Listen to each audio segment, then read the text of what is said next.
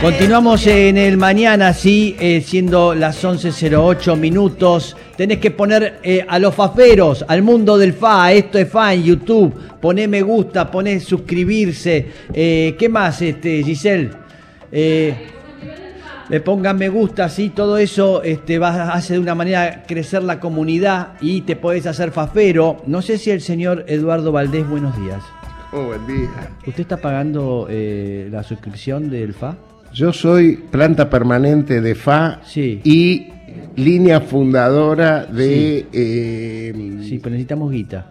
Todo, muy lindo, cuente los títulos. Cuente conmigo. Eh, son 1.400 pesos los faferos ponen para que esta comunidad siga existiendo. Pero, ¿sí? y, voy ¿Está, a conseguirle... ¿Está Valdés? Yo no lo, no lo vi en la lista. ¿Está Valdés o no? No, no, está. ¿No está Valdés? No. ¿Ningún Valdés está? Sí, está Está el señor eh, este, Martín, Martín Félix. ¿Qué hiciste? Martín Félix, este, hijo de Valdés, forma parte, trabaja con nosotros. Eh, pero yo, yo pero no sé, cuente conmigo, estamos hablando desde este día. Lo invitamos para eso, para sacarle guita. fundadora de... Bien. Eh, te estaba diciendo antes que he visto... He venido acá y me siento orgulloso de estar sentado en esta mesa. Sí. Que esta mesa tendrá que ser ya parte de el museo más importante de la música en la Argentina, porque he visto sentarse los más lindos, sí. ¿eh? los más lindos de alma, los más lindos artísticos, y esa, esa convocatoria, esas tertulias. eh, Algo que, que, Decirle a tus hijos que han perdido, a tu hija que ha perdido esta casa. Esta casa será patrimonio cultural en la ciudad de Buenos Aires ya. Pero algo, algo en común tenemos con Eduardo, eh, Eduardo también, no sé si se puede contar esto, eh, arma unas tertulias en su casa, un lugar que diseñó especialmente, tengo entendido que era por un programa en un principio, se Yo soñé, tenía un programa llamado Café Las Palabras y empecé... Viste que los estudios te cobran bastante. Y, vos querés hacer cosas y, y, uno no está para andar corriendo detrás de la pauta publicitaria. Sí. Y entonces me armé mi propio café Las Palabras. Y justo me mandaron al Vaticano y no lo pude hacer, pero ah. volveremos, lo haremos, lo haremos. Tengo ah. muchas ganas. Bueno, es un lugar hermoso. Es como una cantina, podríamos decir, donde está toda la cultura argentina. Están todas las personas que me hicieron feliz en la vida o que me dieron algo. Mirá, eso, este, ahí está. Eso, eso. Mira, me animé a poner los otros días, fue un debate de cinco años, sí. si ponía los superhéroes o no ponía los superhéroes, porque a mí me habían hecho felices los superhéroes. Pero cumplí que el primer superhéroe del mundo, de la historia, fue Patoruzú. Entonces primero puse a Patoruzú. Y después vino Superman, Batman, vos sabés, en el mundo está considerado Patoruzú como el primero. Mirá. Sí, y, eh, Dante Quinterno. Dante Quinterno, pues 1927, que claro. y Superman, que es el, que aparece en Estados Unidos, sí. este, es del año 1933. Ah, no sabía ese detalle, sí, mirá. Sí, y Patoruzú ha generado eh, este, los máximos símbolos de la historieta de Francia, sí. vos, Asterix y Obelix, sí. es una inspiración de Patoruzú y Upa, porque su autor, claro, su autor, Uderzo, vivió en la Argentina de los nueve años hasta los 18 y consumió Patoruzú. No, qué dato y, ese. Y fue a Francia e y hizo esos dibujos. Y vos lo ves, este, Asterix es muy parecido a Patoruzú y Obelix es el gordo. Totalmente, ¿no? Lo dijiste y me acordé. Totalmente, mirá. Entonces, todas esas cosas que nos hicieron felices. Sí. Están, ahí. Están Antiojito, García Ferrer. Porque es, es hermoso. No sé si es por tus relaciones internacionales que has estudiado y te has trabajado y seguís trabajando. Pero hay más localismo ahí, ¿eh? más, más. Pero digo que digo un peronista de repente tenerlo Alfonsín Ah, lo tenés ah, Alfonsín, ah, eh, con el Papa, bueno, el Papa es, peronista, pero algunos personajes porque por ahí no tienen que ver con el peronismo están igual ahí. Y bueno, eso tiene que ver con vos. Alfonsín tiene que ver con... Nosotros la pasamos tan mal en la dictadura. Sí. Eh, eh, perdimos los afectos más queridos en nuestras agendas. Yo las guardo y están los amigos esos por los cuales uno no tiene que abandonar nunca, porque ellos dieron lo mejor que tenían. Y la verdad es que este, creo que fue mejor, creo que fue mejor que ganar Alfonsín que que ganar a Luder. Y esa es el, hecho que esté Alfonsín ahí. Te van a pasar a odiar ahí con esto que ¿Eh? dijiste. Te van a odiar ahora con lo que dijiste. Pero ¿por qué? Pero a ver, si no, eh, Luder, nosotros estábamos cegados. Este, Luder estaba planteando una autoamnistía. Este, y no, bueno, yo creo que uno de los. Mira, yo te voy a decir, y ahí nos metemos un poquito. En la Argentina, yo, salgo bastante, soy presidente de la Comisión de Relaciones Exteriores de la Cámara de Diputados, y siento, percibo, que la Argentina tiene un liderazgo de concepto. ¿Qué quiere decir eso? Brasil tiene un liderazgo de volumen, siempre por, el, por lo que significa el peso de, geográfico de Brasil y la amplitud, eh, tiene ese liderazgo. La Argentina tiene un liderazgo de concepto y ese liderazgo de concepto tiene que ver con la democracia reconquistada y los derechos humanos. Hmm. Este, eso que eh, algunos quieren negar es un prestigio, es un valor agregado que, la, que, en el mundo se este, eh, miran de Argentina. Claro, se reconoce a Argentina por, esta, por eso. Está muy bien. yo nunca voy a olvidar, acompañé a Néstor Kirchner este, a, su gira en Francia, ¿no? Y nos recibía eh, Chirac, Jacques Chirac. Chirac era el presidente de Francia, un hombre de derecha.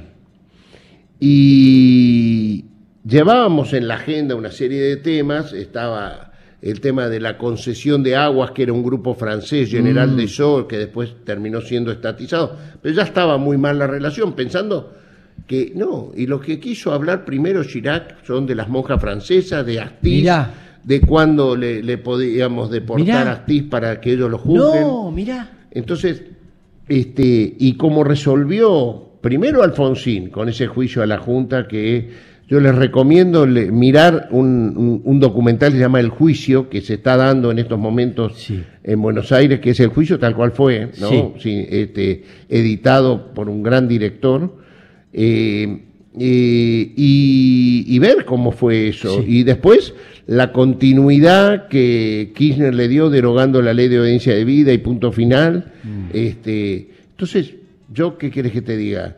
Está Néstor Kirchner en ese lugar, está eh, Raúl Alfonsín, está Cristina Fernández de Kirchner, está Diego Maradona, mm. está, bueno, Juan y Eva Perón tomados de la mano, porque ese fue el primero que... Ese fue Y en un escenario, ahí en esta cantina en su casa, donde están todos estos, estos seres que está contando, eh, que están... Eh, ¿Qué, qué, qué, quién lo mandó a hacer? ¿Cómo hizo para hacer No, mira, todo empieza este, que yo voy con el auto y veo, hace como 25 años, un Perón y Evita tomados de la mano, este, él vestido gauchescamente, y era una foto muy linda que era la, cuando estaban en, en San Vicente, en la quinta, ¿no?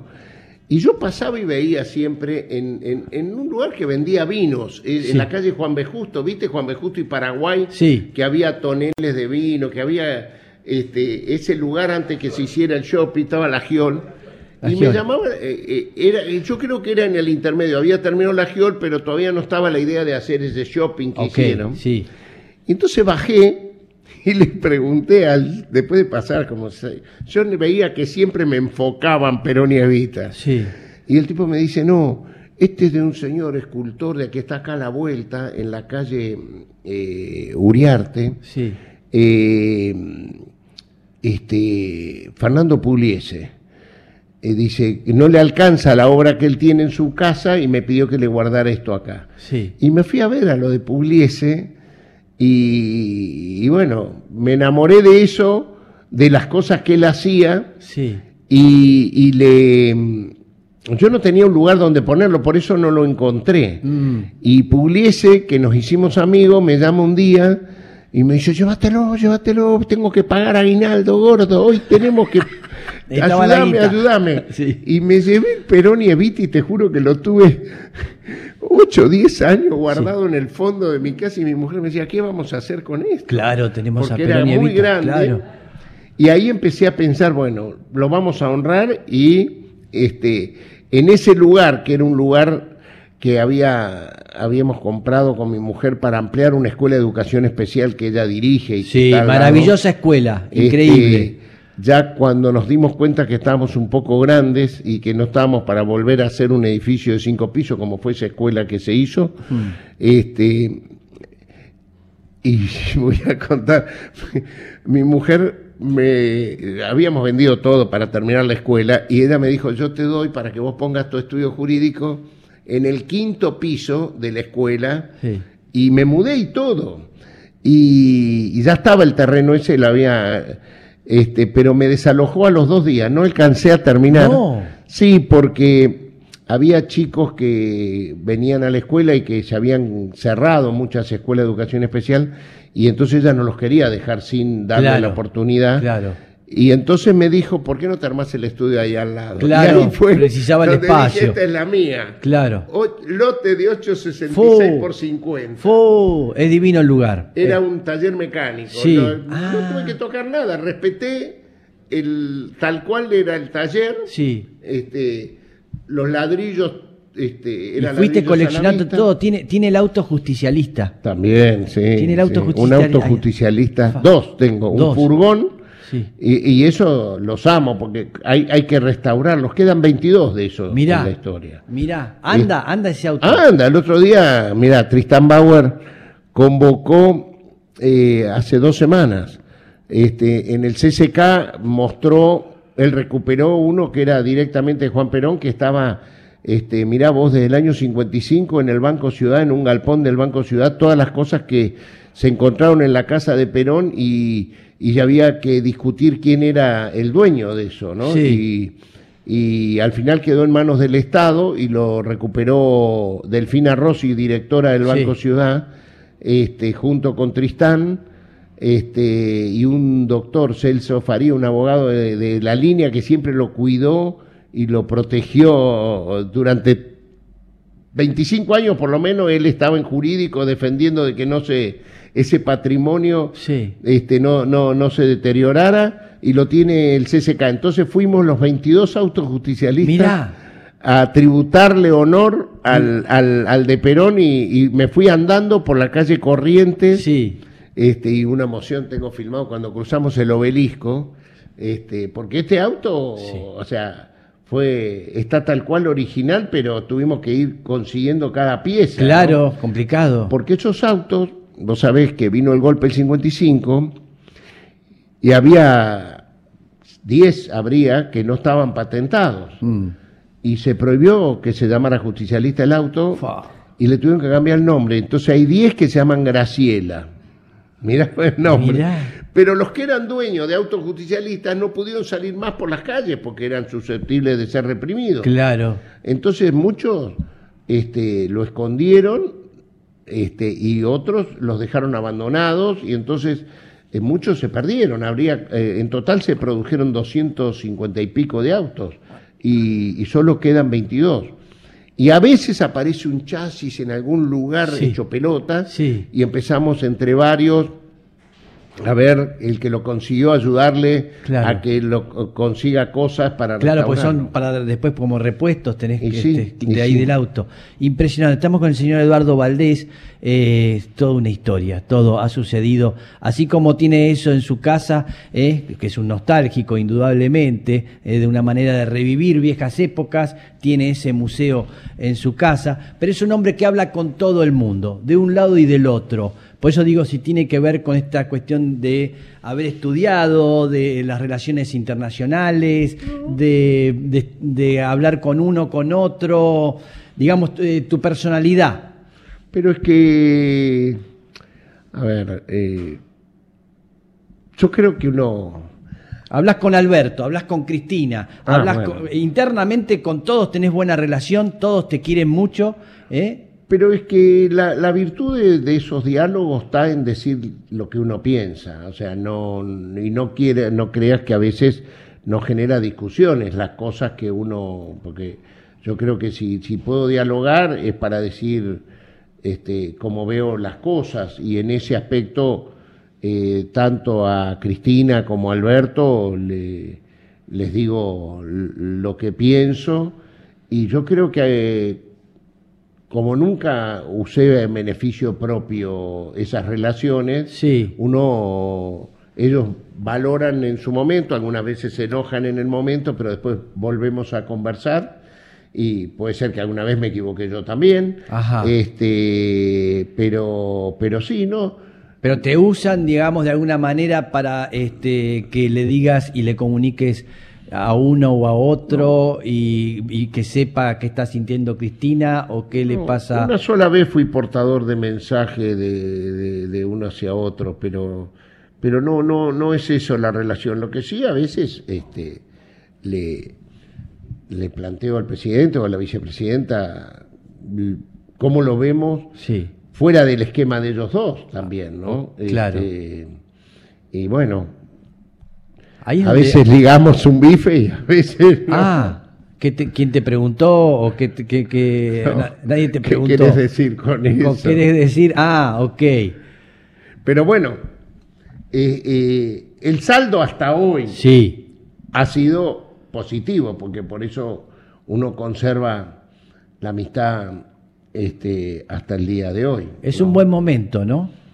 Este presente. Sí, sí, Más allá de todo lo que sucede en el mundo, en el país, y nada, horrible la, economía, todos los quilombos que hay, pero digamos, este, políticamente todo se ha... Mira, yo siento que este país es un gran país, a diferencia de lo que quieren mostrar nosotros, ¿no? que este es un país de mierda, yo siento que este es un gran país. Este, yo puedo salir a recorrer América Latina de hace cuatro años, hace cuatro, ¿eh? este, donde en Chile gobernaba Sebastián Piñera, terminó una generación con un ojo menos, mira, la generación de Gabriel Boric, del presidente actual, mm. se caracteriza porque los, este, ¿cómo se llama ya la policía de, Chile? Los carabineros. Los carabineros este, eh, eh, disparaban a los ojos de los jóvenes que peticionaban el derecho a poder estudiar gratuitamente. Era eso, de eso estaba hablando, porque en Chile estudiar era una usura que quedaban endeudados por 40 años más hmm. desde que se reciben.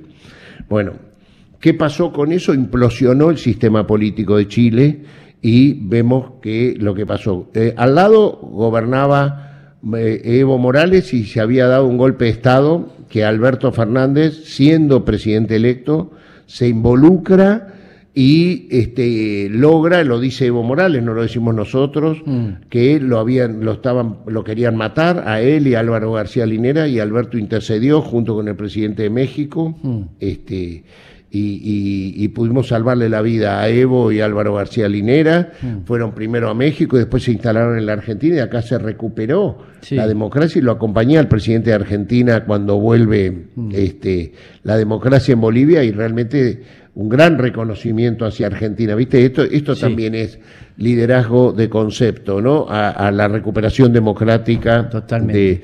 después vos seguís y ves Ecuador que era también, este, eh, en ese momento, antes que durante los cuatro años de Macri, habían dejado la UNASUR y la CELAC para crear eh, el grupo, ¿cómo, se llamaba? Eh, em, eran el, grupo, ¿cómo se llamaba, Felipe? El grupo, de, Lima. El grupo de Lima era todo el Pacífico, era Chile, por eso te lo estoy recorriendo, era Perú, era que también, fíjate vos, se comieron seis presidentes en cinco años oh. en, Perú. Terrible. O sea, estoy hablando para comparar con Argentina. Sí. ¿No? Colombia gobernaba Iván Duque. Iván Duque era el último uribista, ¿no? De la ultraderecha este, colombiana. Se hizo pelota ese sistema político y trae como consecuencia que un ex guerrillero, Petro, hoy gobierna Colombia. O sea, todo pasó en estos cuatro años. Sí el, grupo de Lima era Donald Trump, mm. el, armado de Donald Trump, mm. para invadir Venezuela. Mm. Eso, eso era el, objetivo. Y entonces también les molestaba Evo Morales, por eso dieron el golpe. Y con Venezuela no alcanzaron.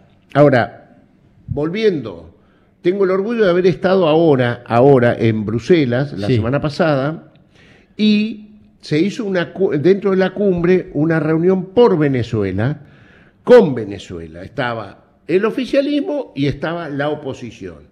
Estaba Delcy Rodríguez, la vicepresidenta de, de Venezuela, con los representantes de la oposición. ¿Y quiénes son los que participaron? Emmanuel Macron, sí. el presidente Lula de Brasil, el presidente Petro de Colombia y el presidente Alberto Fernández de Argentina. Hmm. Y decidieron ser, involucrarse en, en, cómo lograr el diálogo entre venezolanos. ¿Sabe lo que dijo el líder de la oposición venezolana allí en Bruselas? Porque acá sale poco. Sí. Le pidió a Macron, si intercedía ante Estados Unidos, para que le devuelvan las empresas de gasolina que le habían confiscado el gobierno de, de Biden, porque ellos, más daño que cualquier cosa, más que la discusión política, el daño se los hace el bloqueo la gente se va de Venezuela por el bloqueo al cual es sometido el país. Claro. No por las diferencias políticas. Esto, esto pasó la semana pasada mm. este, y, se, y, se, y se institucionalizó esa mesa mm. y me gustó que Francia, que fue uno de los primeros países que había reconocido a Guaidó como presidente, hoy reconoce a Maduro y quiere ver si estas elecciones que tienen que llevarse a cabo mm. sean la posibilidad de mayor participación.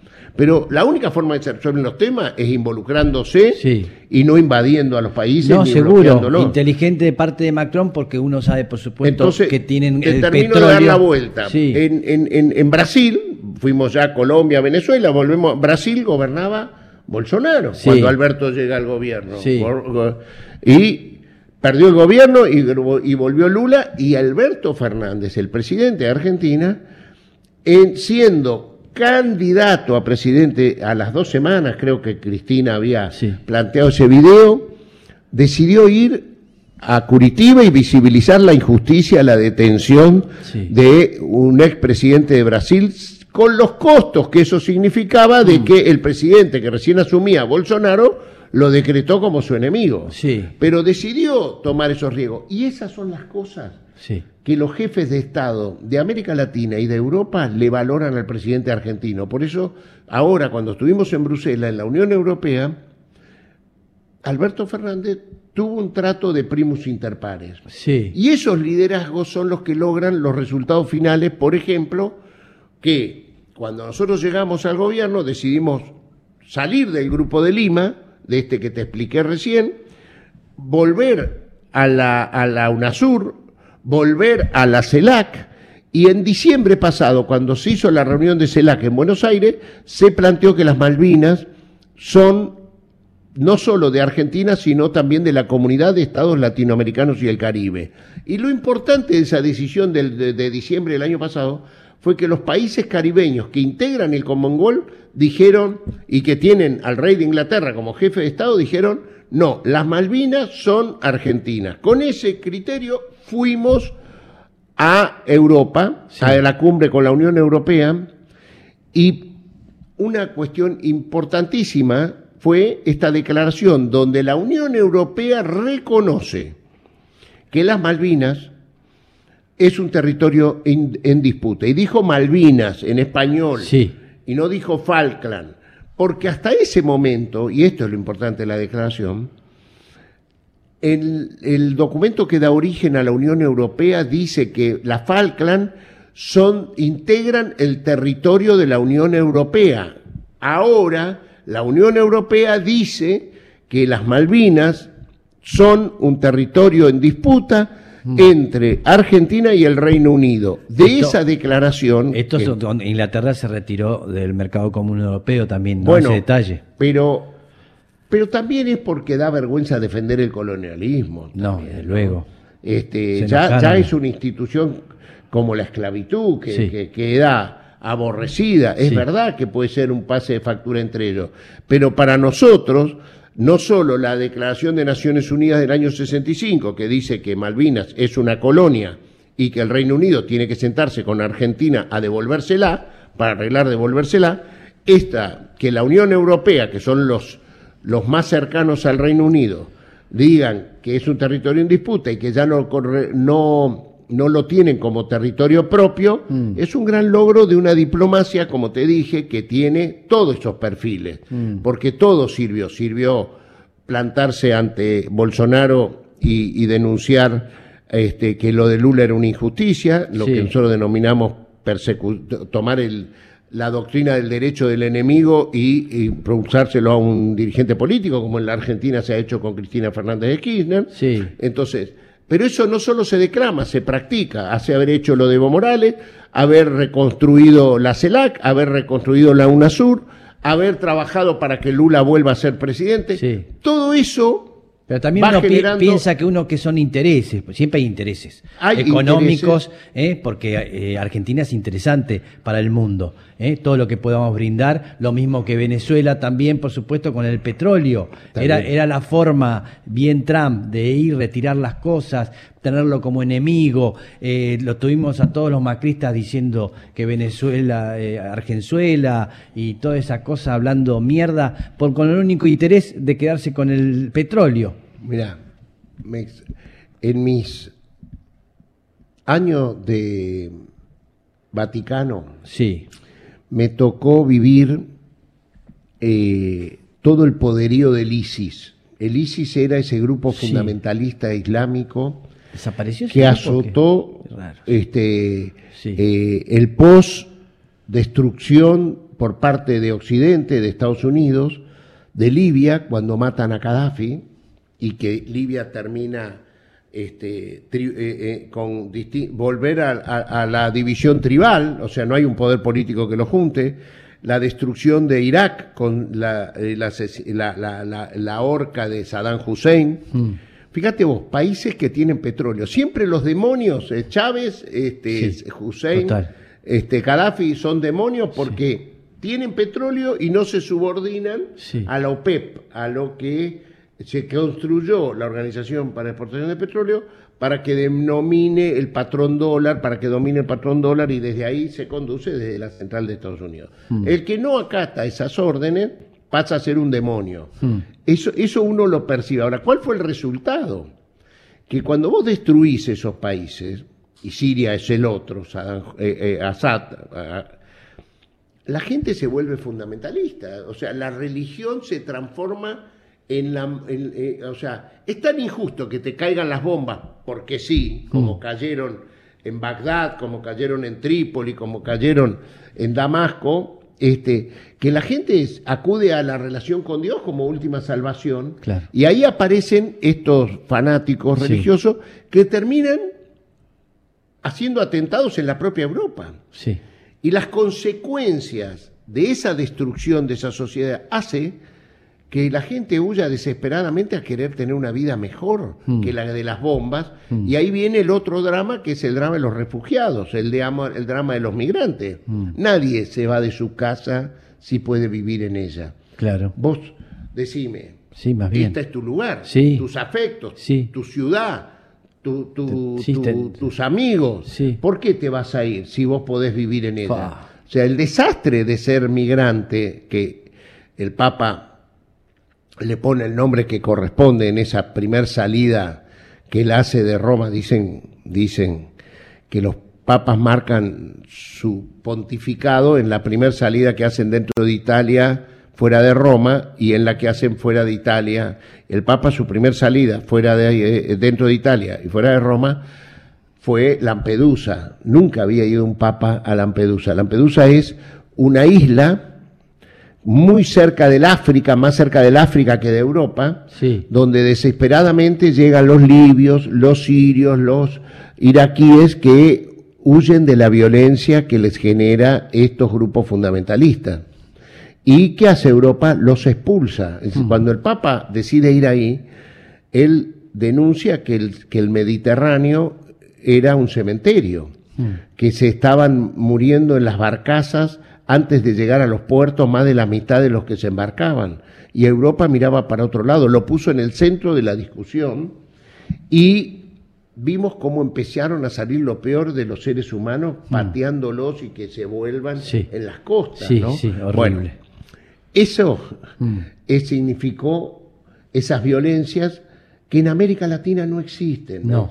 Totalmente. En, en, América Latina yo quise recorrer el continente nuestro para decir, y en nuestro país es el que menos sucede en estas cosas. Mm. O sea, Acá no tuvimos el problema de Chile, que hay una generación con el ojo este, que no lo tiene. No, no pasó este, lo que está pasando en Perú, mm. no pasó... Entonces digo, bueno, este país, ¿tenemos discusión? Sí, bueno. ¿De qué es discusión? ¿Cuál es la discusión? Si los 48 millones de argentinos son los que tienen que ser, eh, compartir la torta, o si solo este, los, los pocos, los 18 esos que son más de, de, los sectores del poder y que no quieren ver eh, eh, la vida country, digo yo, ¿no? No quiero mirar lo que eh, existe en tu país. Sí, sí, sí, tiene el vidrio polarizado. Exactamente, muy buena, esa es la definición, vidrio polarizado. ¿Vivimos en un país de vidrio polarizado o, o, miramos lo que pasa? Claro, exacto. Estamos con el señor Eduardo Valdés. Recordando su paso también por el Vaticano siendo embajador, ha hecho muchas reuniones con el Papa, eh, con Maradona, creo oh, que hiciste una reunión, ¿no? Eh, bueno, el encuentro Maradona-el Papa fue una de las cosas más lindas del recuerdo, ¿no?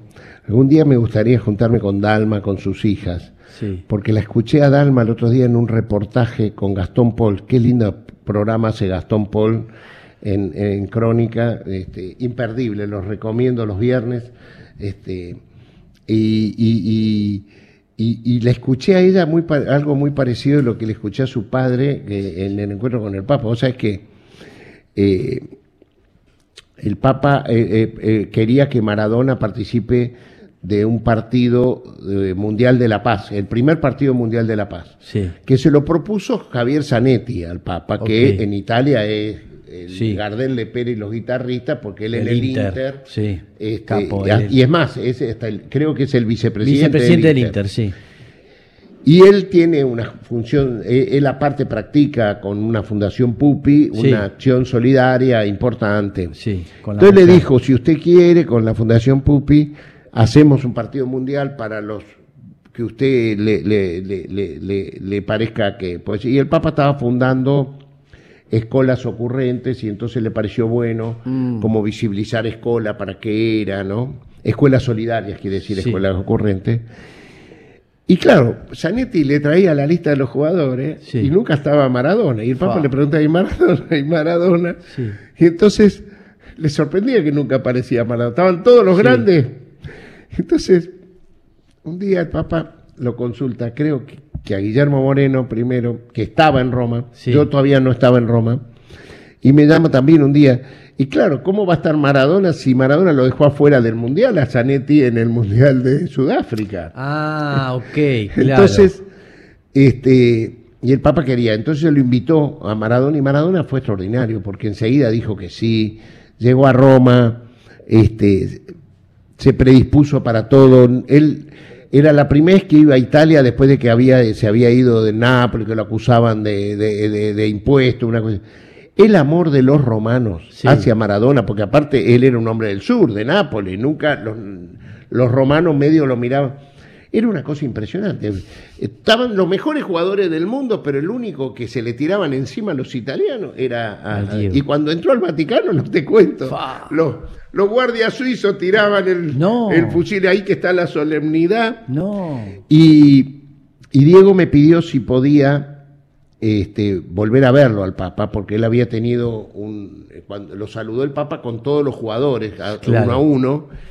Y él me dice esto que, que, fue impresionante. Cuando el Papa me saludó delante de los jugadores, dice, me abrazó, dice, me, me, me apretó desde la cintura y me dijo, Diego, lo necesito, lo necesito para pelear por la paz del mundo y contra el hambre.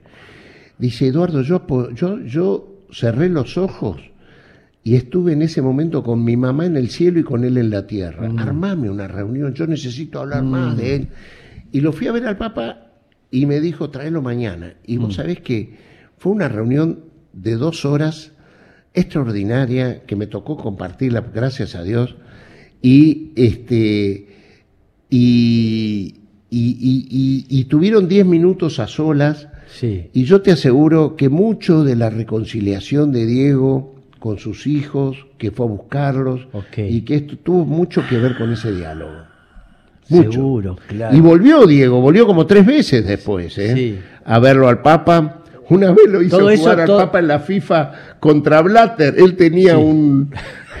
él, apoyaba a un príncipe jordano, creo que era. Sí. Y le pidió al Papa, ¿por qué no me apoya? Y fue con el príncipe a verlo al Papa dos días antes de la asamblea de la FIFA. Sí que gana Blatter, pero tiene que renunciar a las 48 horas. Y mucho tiene que ver con las denuncias que Maradona le hacía a Blatter sobre los manejos económicos del fútbol. Sí, impresionante la cantidad de cosas que ha hecho este hombre. Nos podemos quedar horas y horas y horas este, hablando con Eduardo.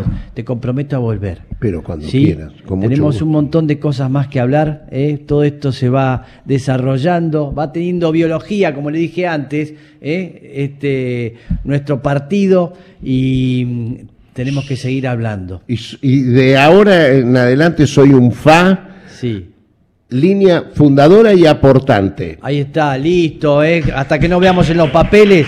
Mirá que, hacemos una canción a cada fafero que se hace, ¿eh? Eduardo Valdés, me voy a poner a componer la rima y todo, no me hagas hacer la Pero no dejes de hacer fa, porque fa, yo les recomiendo a los que, que, que, que miren, porque he tenido la suerte de venir a la casa de Mex y ver el clima que se genera, que no yo que soy este, de hacer reuniones, esos climas no se consiguen si el dueño de casa no es como es. Este, y ver a los músicos, que son grandes pavos reales muchos, sí. cómo dejan las plumas en la puerta de acá de la calle Galicia. es verdad. Y, comparten esos momentos de, alegría y ver este, a, Mex en, su, en sus teclados. Este, es un hecho único de eso. En, la ciudad de Buenos Aires, yo no sé, pero los grandes, los grandes han pasado por la casa de Mex. Algunos prefa. Sí. Y otros. No, y todos los que van a venir. Hay un montón de que están comprometidos, figuras increíbles que no puedo dar los nombres. Escúchame, el día que hiciste el Día del Amigo, que me invitaste el año pasado, ¿no? Fue un día. Ver al Rey Ortega. Sí. ¿No? Este, con todos los rockeros. Sí. Porque vos sos el eslabón perdido que lo junta a todos los que no se juntaban mucho tiempo. Sí, o sea, bueno, si bien el rey, después de lo de Charlie, creo que ha sido más rey que nunca, ¿no? Este, pero y, ese corazón de, palito que, que, que, pero ese día donde estaban los rockeros que lo habrán recontraputeado a Palito el día que trajo a Sinatra y quisieron, ¿te acordás? El contra festival. El de, la, revista Humor, sí. sí que era León Gieco. Sí, sí, en obras. Este, y, bueno, ver ese clima, ¿no? Después otro día con Juanse y Ciro y este. Sí, sí, unir a todos. Y ver a Lito Vitale que, que lo acompaña a Mex acá. Amigo de, de, la, este, Bueno, vos contaste de amigo de la infancia, ¿no? De la adolescencia, era, fue mi maestro. El papá. el padre después fue el que me enseñó todo. Eh, me enseñó a tocar el piano y a, todo. A todas las cosas que hago, estas cosas que hacemos del FA y todo eso, tiene que verlo con la familia Vitale mucho. Bueno. Este, y nos parecemos mucho nosotros también, porque todo esto eh, eh, tiene que ver con la personalidad de Eduardo y, la mía. Así que. Y beso a Fabiana Segovia, que es esa Fabiana, para que fa, Este, relatores y todos los que significan estos personajes, porque Mex para mí es equivalente a Víctor Hugo, equivalente a, Alejandro Apo y a esas joyas porteñas, joyas de esta ciudad de Buenos Aires que este, tenemos orgullo de. Ahí está, quédate a venir directamente. A mí me vendría bien alguien al lado mío que me esté diciendo todo el no, tiempo. Pero es verdad, es verdad, es verdad. Y Lito Vitale también. Sí, capo. Pero, pero yo estoy con Mex, yo soy de Mex. Gracias, gracias, eh, Eduardo. Mira, ayer, digo esto, ayer, hablando bastante de Mex, mi hijo me puso de tu padre, el pueblo quiere saber, ah, con el padre Mujica. Recomiendo en YouTube, busquen ese reportaje extraordinario del cura Mujica con tu padre, el pueblo quiere saber. Sí, totalmente. Era ¿Eh? muy amigo de, Mujica. Y el viejo daba la imagen de ser el anti-Mex, ¿viste? Porque uno lo ve a Mex y con el, y tu viejo, y qué lindo sería hacer hoy una nota de esa, ¿no? Total, es verdad, las discusiones que hemos tenido con el viejo. Y bueno, luego con el mío, ¿sabes? Porque, escúchame, te digo este, eh. yo me llamo Eduardo, pues soy ahijado de bautismo de General Lonardi, así que a mí no me la cuentes. Familia gorila, total. Planta permanente de gorilismo, 24 por 24, así que pobre mi vieja, Dios. Gracias, Eduardo. Gracias. ¿eh? Gracias. Eduardo Valdés. No, siendo las 11 y 48 minutos, nos vamos una tanda y ya estamos regresando.